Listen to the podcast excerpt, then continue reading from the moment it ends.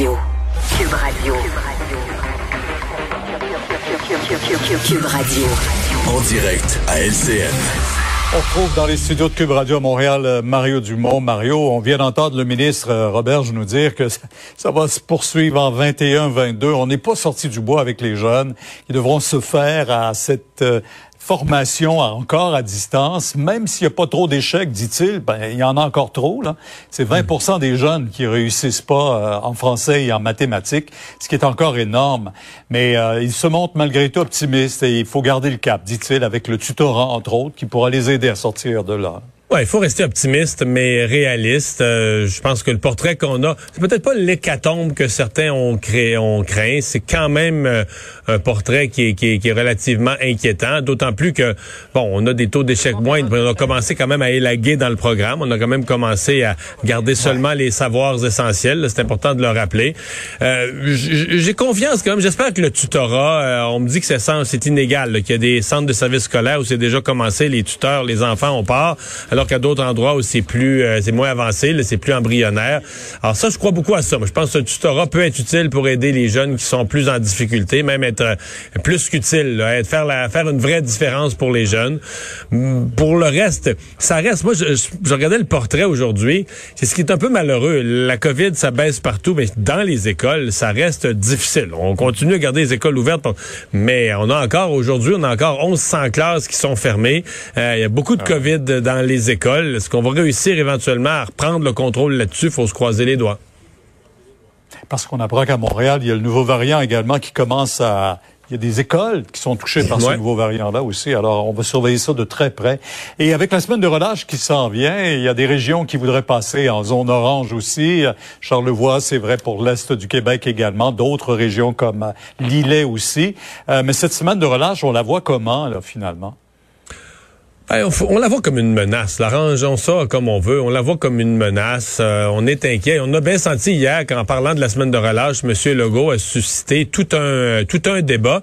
J'ai quand même été étonné aujourd'hui d'entendre les gens, puis euh, sur la rue, nos journalistes, quand même beaucoup de gens qui craignent aussi la semaine de relâche et qui, c'est rare, mais les gens demandent des, euh, des mesures, entre autres pour la circulation entre les régions. Les gens demandent des, des mesures.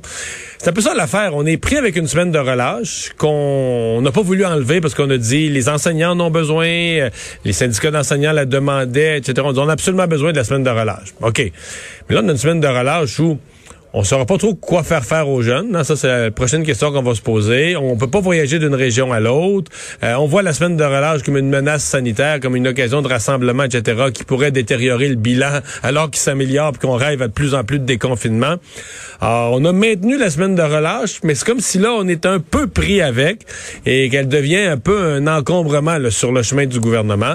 C'est pour ça que moi, je m'attends, par exemple, le sport, le sport chez les jeunes, euh, le déconfinement de plusieurs régions, etc moi, là, je m'attends à ce que tout ça va arriver tout de suite après la semaine de relâche. On va laisser passer la semaine de relâche et que tout ça risque d'arriver juste après.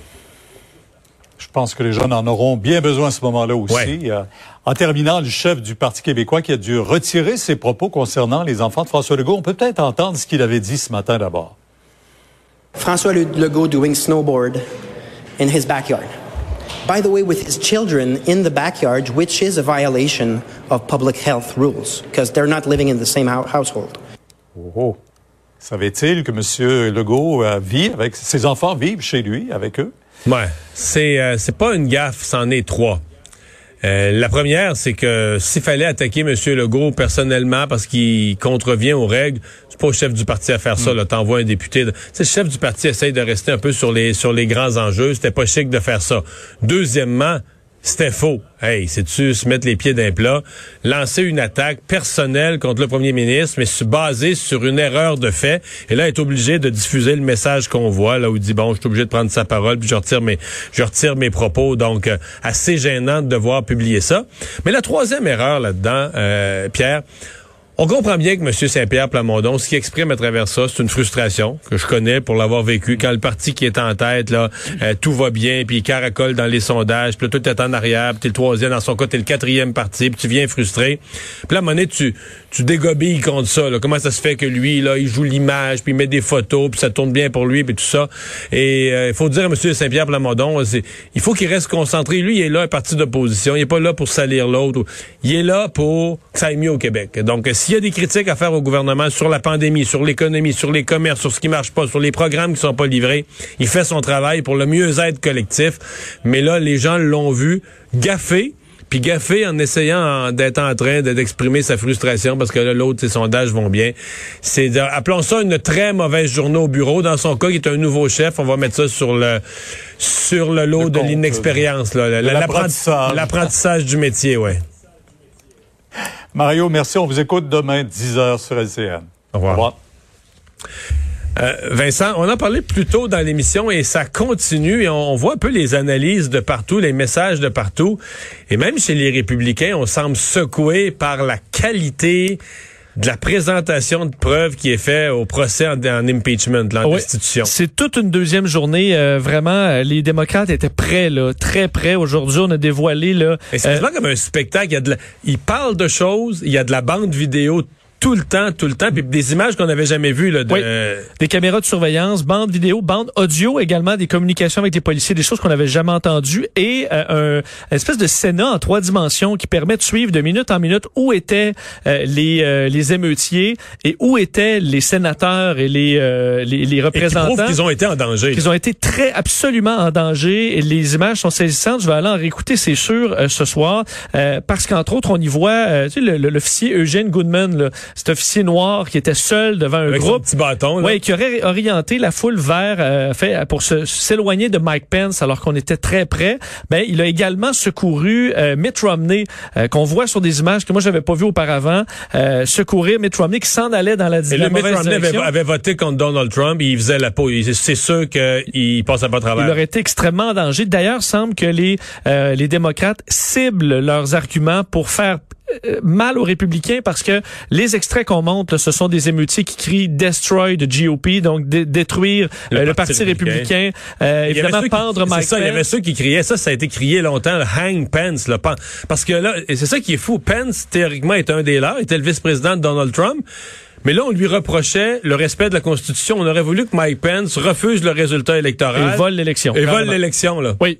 Et euh, donc, c'est pour ça qu'on va aller vraiment peser où ça fait mal. Et je peux dire que ça fait ça fait mal. Alors, il faudra voir quelle sera la réplique. Euh, chacun a 16 heures là, pour pouvoir dévoiler sa, sa, ses accusations et la défense. Mais, ça prendra toute une défense parce que c'est douloureux euh, le travail pour les républicains. Mais dans les faits, c'est sûr que c'est douloureux pour les républicains ceux qui, mettons, ont déjà décidé qu'ils allaient voter contre la destitution parce qu'ils n'ont pas le choix, parce que dans leur district, il y a trop de partisans de Trump, ils sont finis politiquement. Je veux dire, c'est juste, c'est le supplice de la goutte d'eau. Tu t'assois ça, tu t'assois là, pardon, t'entends ça, tu sais que c'est tout vrai. Tu sais que c'est des images du Capitole. Oui. Puis t'étais toi-même une victime. T'étais toi-même un sénateur. Dans eu peur pour ta vie. Dans le building, t'as eu peur pour ta vie. Puis tu sais que tu vas voter à l'encontre de ta conscience. T'as juste hâte que ça passe. Là. Tu peux pas te mettre un loup et des bouchons. là. T'es obligé d'écouter. Ils ont même prêté serment sur le fait qu'ils aident l'aide des juges euh, juste et équitable. Donc en plus, t'as as cette euh, pression-là. Là, fait que tu vas euh, trahir tout ça, tu vas voter pour sauver Trump. Là. Pour te sauver le cul dans les prochaines élections. Pardonne-moi l'expression. Merci Vincent, merci à vous d'avoir été là. On se donne rendez-vous demain, 15h30. Sophie Durocher s'en vient. À demain.